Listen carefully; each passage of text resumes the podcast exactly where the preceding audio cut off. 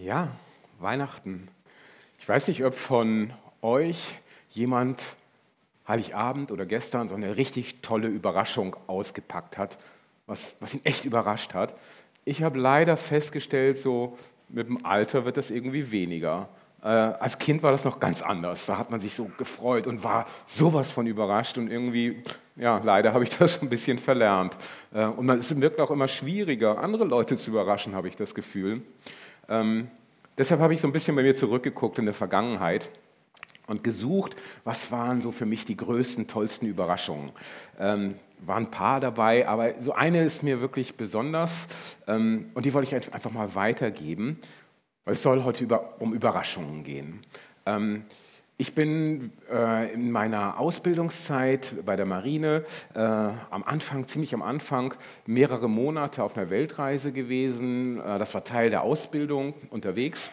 Und es war immer so, wenn wir in einen Hafen gekommen sind äh, mit dem Schiff, dann äh, wurden alle zusammengerufen, wurden erklärt, was man so machen darf im Hafen und was nicht und so. Und dann wurde Post verteilt.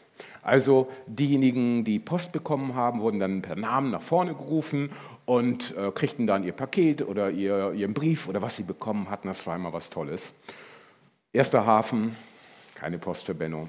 Zweiter Hafen, keine Post für Benno. Ich hatte auch ehrlich gesagt gar nicht so damit gerechnet. Ich bin selber kein Briefschreiber und naja. Irgendwann liefen wir in New York ein. Es war wieder der normale Ablauf. Man stellt sich hin, wartet, alle kriegen, werden aufgerufen, kriegen ihre Post. Und dann kam mein Name auch. Äh, ich habe auch Post gekriegt.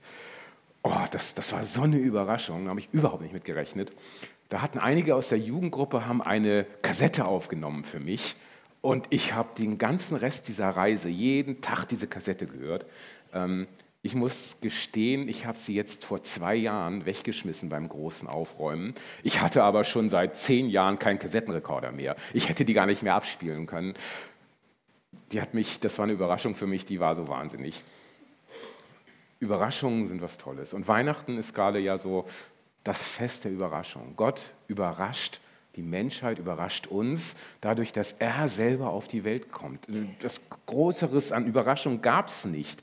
Äh, Gott hat, Gott hat an einem Ort, mit dem keiner gerechnet hat, zu einer Zeit, mit der keiner gerechnet hat, in einer Situation, mit der keiner gerechnet hat, Jesus reingebracht und, und hat die Menschheit überrascht. Und wir feiern das im Moment immer wieder durch diese Überraschungen, die wir weitergeben.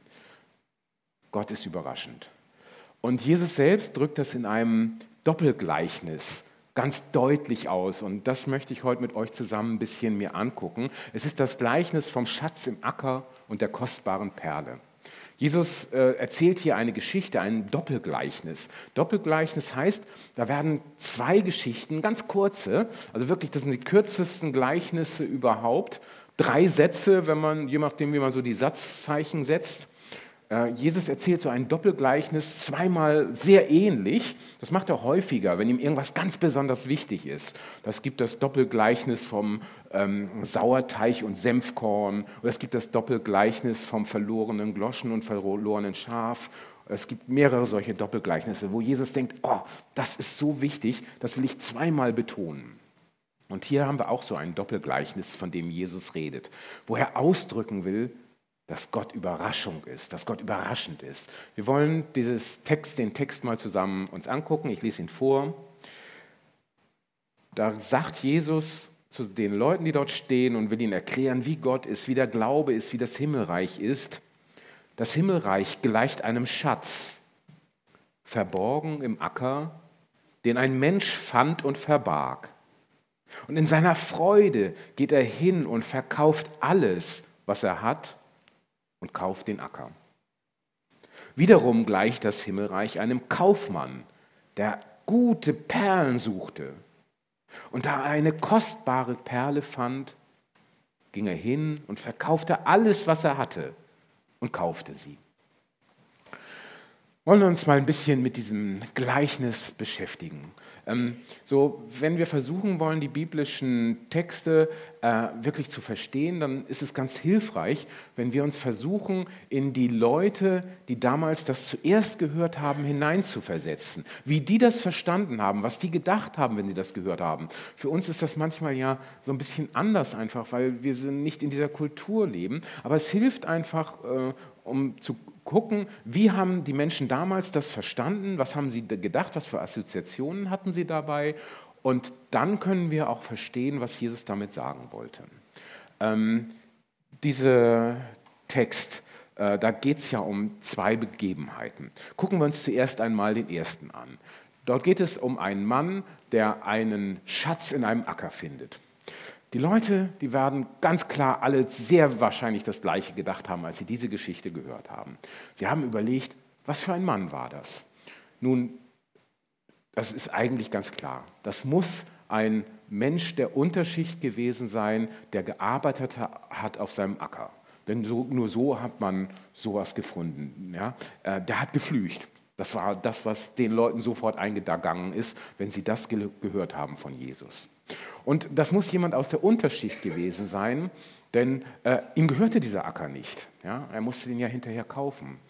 Ähm, vielleicht so ein bisschen Hintergrund, wie war so eine antike Gesellschaft damals aufgebaut? Das waren so 5% Oberschicht.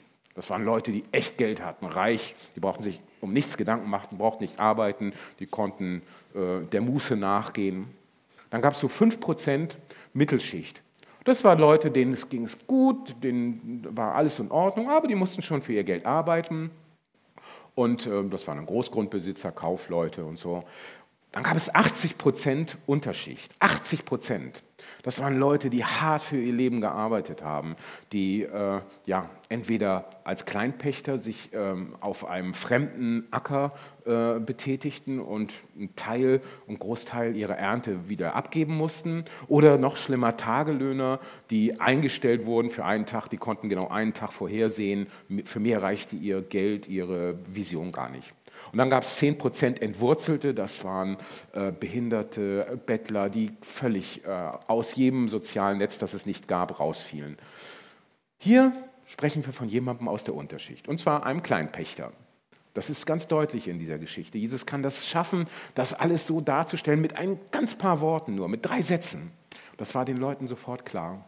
Dieser Kleinpächter, der arbeitete auf diesem Acker, der ihm, dem ihm nicht gehör, der ihm nicht gehörte, und versuchte da seinen Lebensunterhalt äh, zu erwirtschaften.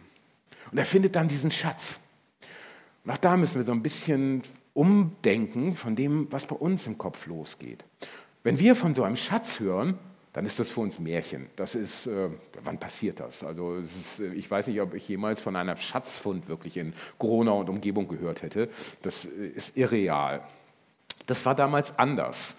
Ähm, Schatzfunde waren häufiger. Es gibt viele Geschichten auch äh, außerhalb der Bibel um Schatzfunde. Und das ist eigentlich auch ganz einleuchtend. Es gab damals keine Banken, keine Tresore, keine ähm, Schließfächer. Das heißt, wenn jemand irgendwie ein kleines Vermögen zusammengespart oder bekommen hatte, hatte was verkauft oder wie auch immer, war an Geld gekommen dann hatte er nicht die Möglichkeit, das in seinem Haus sicher aufzubewahren. Das waren in der Regel kleine Lehmhütten. Äh, da konnte, hatte man kein Safe oder sonst irgendwas. Die waren innerhalb von Minuten durchsucht und ausgeräumt. Und es waren sehr unsichere Zeiten. Äh, da tobten äh, Banden von Kriminellen rum, Soldaten, die plünderten. Wann ist Gronau das letzte Mal geplündert worden? Kann sich wahrscheinlich keiner daran erinnern von uns.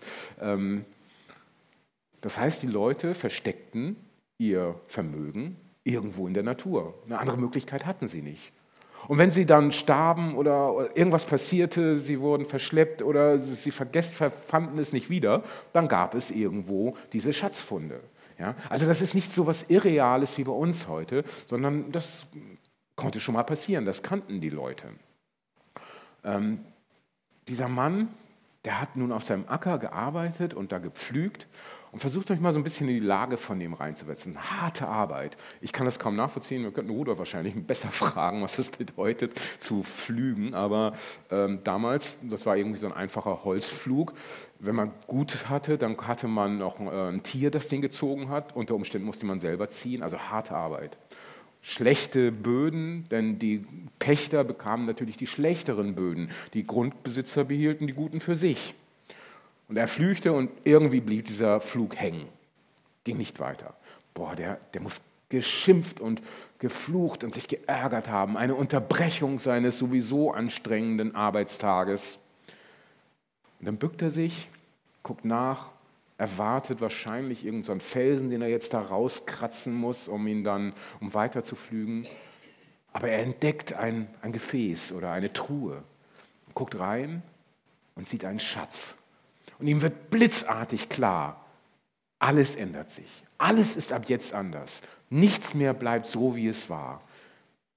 Was für eine Überraschung. Könnt ihr euch das vorstellen?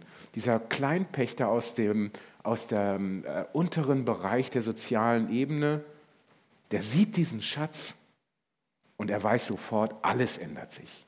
Nichts mehr bleibt so, wie es war. Er verbirgt den sofort wieder, denn dieser Schatz gehört ihm ja nicht. Der Acker gehört ihm nicht. Nach dem Recht der Antike war es ganz klar, äh, alles, was in, auf oder über dem Acker ist, gehört dem Besitzer und nicht dem Pächter. So verbirgt er das wieder und er geht nach Hause und verkauft alles, was er hat. Nicht aus Druck, nicht weil er sagt, er muss, du musst alles verkaufen, sondern aus Freude.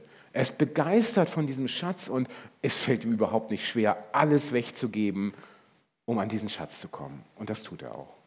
Und so kommt er in den Besitz dieses Schatzes. Jesus wechselt dann die Szene in diesem Doppelgleichnis und erzählt eigentlich die gleiche Geschichte sehr ähnlich nochmal, nur mit ein paar ähm, ja, Nuancen anders, mit ein paar kleinen Unterschieden. Er wechselt von der Kreisklasse in die Champions League. Das heißt, dieser Kaufmann, von dem er redet, da müssen wir uns einen internationalen Großhandelskaufmann vorstellen. Also wir reden jetzt plötzlich von so einem Mark Zuckerberg oder, ähm, äh, oder ähm, äh, wie heißt er von Microsoft, äh, Bill Gates. So die Größenordnung müsst ihr euch vorstellen. Das sind Leute, all die Zuhörer hatten so einen noch niemals getroffen. Also die, die bei Jesus da standen und das zugehört haben, die haben garantiert in ihrem Leben noch keinen Perlenkaufmann getroffen. Ähm, das war wirklich äh, High Level. Perlen gab es in Galiläa nicht. Das heißt, äh, da wo Jesus lebte, wo er geredet hat, wo er mit den Leuten kommuniziert hat und zusammengelebt hat, die kannten keine Perlen. Perlen war das Wertvollste, was es in der Antike gab. Das war wertvoller als Gold, als Silber, als andere Dinge, die uns so in den Sinn kommen. Das war wirklich das Wertvollste, das Zeichen für das Wertvollste, was es gab, Perlen. Und dieser Perlenkaufmann, das war jemand, der suchte nach den schönsten Perlen. Das heißt, er war unterwegs in, in den großen Märkten der Antike, in Athen, in Rom, irgendwo in Asien, in, äh, in Persien und reiste und forschte nach. Das hat er nicht auf dem Markt von Bethlehem gesucht, nach Perlen. Ganz sicher nicht. Nicht in Nazareth, auch wahrscheinlich noch nicht mal in Jerusalem. Big Business, also wirklich High-End Champions League. So ein ganz kurzer Nebengedanke dabei. Jesus hat einen wahnsinnig weiten Blick. Ja, Jesus nimmt einerseits diesen Menschen aus der ähm, Unterschicht, aber kann in das gleiche Gleichnis diesen, diesen total reichen Kaufmann reinnehmen. Also Jesus sieht die Menschheit so weit und hat dann so ein weites Herz. Das ist so begeisternd für mich, äh, dass es nicht einfach so nur, er hat so ein Blick für die Leute, mit denen er direkt zu tun ist, sondern er sieht viel weiter. Nur so ganz nebenrand. Also dieser, dieser Kaufmann ist ganz was anderes. Er sucht auch bewusst, im Gegensatz zu dem ähm, Bauern, diesen äh, Kleinpächter, ähm, sucht er nach Perlen. Der Kleinpächter hatte ja ganz durch Zufall diesen Schatz gefunden. Also das sind schon so Nuancen, die Jesus versucht hier in diesem Doppelgleichnis auseinanderzuziehen. Aber im Finden des Schatzes und in dem, was passiert, sind sie dann wieder sehr gleich. Sie sind so begeistert von ihrem Fund und sie gehen hin und verkaufen alles. Der Kleinpächter wird das wahrscheinlich in einer halben Stunde erledigt gehabt haben. Dieser Großkaufmann, keine Ahnung, wie lange der brauchte, um seine Villa, seine äh, Kutschen, seine anderen Perlen und so weiter alle zu verkaufen. Da müssen wir ganz andere Größenordnungen denken. Aber auch er verkauft alles und nimmt diese wunderschöne Perle, die ihn so überrascht hat, die ihn so begeistert hat, in Besitz. Ich will versuchen, so ein paar Dinge aus diesem Gleichnis für uns rauszuholen heute Morgen. Das erste ist, ähm, was für Assoziationen, was für Dinge, äh, die äh, bewegen Jesus, wenn er an Gott denkt. Ähm, ich weiß nicht, Assoziationen kennt ihr vielleicht? Also das sind, das ist, was, was kommt mir so als erstes in den Gedanken, wenn ich ähm, ein Wort höre oder wenn ich etwas sehe? Was ist es, was Jesus mit Gott assoziiert, mit Gott verbindet, intuitiv? Ähm, diese Assoziation, das ist etwas, was äh, zum Beispiel in der äh, Tiefenpsychologie benutzt wird, um tatsächlich herauszufinden, was uns so wirklich innerlich bewegt. Ähm, das heißt, es wird äh, ein Wort genannt und dann soll man ganz spontan sagen, was für Worte fallen mir dazu ein. So dann kommt wirklich mal ganz innen, vom, ganz, ohne nachzudenken, ganz vom Innersten heraus, was mich prägt. Ich will mal ein kleines Experiment für euch damit machen, dass wir mal so eine Idee davon kriegen, was ich meine. Ich sage gleich mal drei Worte und ihr versucht mal für euch ganz leise innerlich so die ersten drei, vier, fünf Worte nachzudenken, die euch bei diesen Worten in den Sinn kommen. Und dann werdet ihr feststellen, plötzlich erkennt ihr über euch selber etwas ähm, zu diesem Thema. Ja? Also, ich sage drei Worte und ihr versucht ganz schnell, ohne nachzudenken, mal in eurem Kopf zu überlegen, was kommt euch als erstes in den Gedanken. Schule.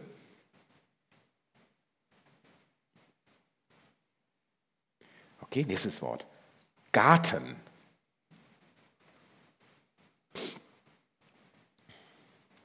Und noch ein drittes. Politik. So, wir könnten jetzt ganz spannende Runde machen und jeder erzählt es, aber wollen wir gar nicht. Ich, was ich euch sagen wollte, ist, äh, wenn wir so ähm, raussuchen, was als uns als erstes in den Sinn kommt, dann merken wir äh, für gewisse Bereiche einfach, was, was, uns prägt, was uns da, was uns, wie uns das wichtig ist oder äh, wie wir dazu denken. Und was, wenn wir hier überlegen, bei diesem Gleichnis, dann gucken, möchte ich mit uns gucken, was sind so die Assoziationen, die Jesus mit Gott hatte. Vielleicht noch mal einen Schritt zurück. Wenn wir heute auf die Straße gehen und Leute fragen, ey, was ist deine Assoziation bei dem Wort Gott oder Glaube? Was würde passieren? Ich glaube, ganz vielen käme langweilig, viele Regeln, Druck, äh, nicht mehr relevant, uninteressant. Ähm, ja, je nachdem, was man so für persönliche Erfahrungen hat. Aber ich glaube, das wären schon bei ganz vielen Leuten so die, die Assoziationen, die rauskommen. Vielleicht geht es euch ähnlich sogar, wenn ihr ganz ehrlich seid mit euch, dass solche Gedanken dazukommen. Nun, Jesus redet hier über Gott und ich finde es spannend, was bei ihm rauskommt. Wir gehen davon aus, dass, dass Jesus Gott ganz viel total gut kannte, also viel besser als wir ihn kannten, kennen und kannten. Äh, Jesus war so verbunden mit Gott, dass er ihn wirklich tief kannte. Und was hat Jesus hier für Assoziationen mit Gott? Schatz, Perle, Überraschung, Abenteuer, Lebensveränderung, Glück. Boah, das, das ist Wahnsinn. Also wenn man sich das klar macht, was, was wie Jesus Gott sieht, wenn er dieses Gleichnis erzählt, das ist schon bemerkenswert. Ich würde mir wünschen, dass, dass wir uns prägen lassen von diesen Assoziationen Jesu über Gott. Dass wir Gott so sehen, wie Jesus Gott gesehen hat, als Überraschung, als Perle, als Schatz, als, als etwas, das das Leben positiv, vollständig verändert. Nichts bleibt, wie es ist. Das sind Assoziationen, die ähm, Jesus mit Gott hat. Das nächste, wenn er an Gott denkt und was er hier ausdrückt mit diesem Gleichnis, dann ist es, dass Gott ein verborgener Gott ist. Gott ist nicht einfach sichtbar. Diese beiden Schätze, diese Perle und dieser Schatz, die waren nicht sichtbar. Die musste man erst einmal finden. Wer nicht diesen Schatz gesehen hat und gefunden hat, der glaubte nicht, dass dieser Schatz da ist. Ja? Das heißt, wir müssen uns bewusst machen, Gott ist eigentlich ein verborgener Gott. Wir können nicht davon ausgehen, dass Menschen einfach so davon ausgehen können, dass es Gott gibt. Wenn man ihn nicht gefunden hat, wenn man ihn nicht erlebt hat, wenn man ihn nicht gesehen hat, dann bleibt er verborgen.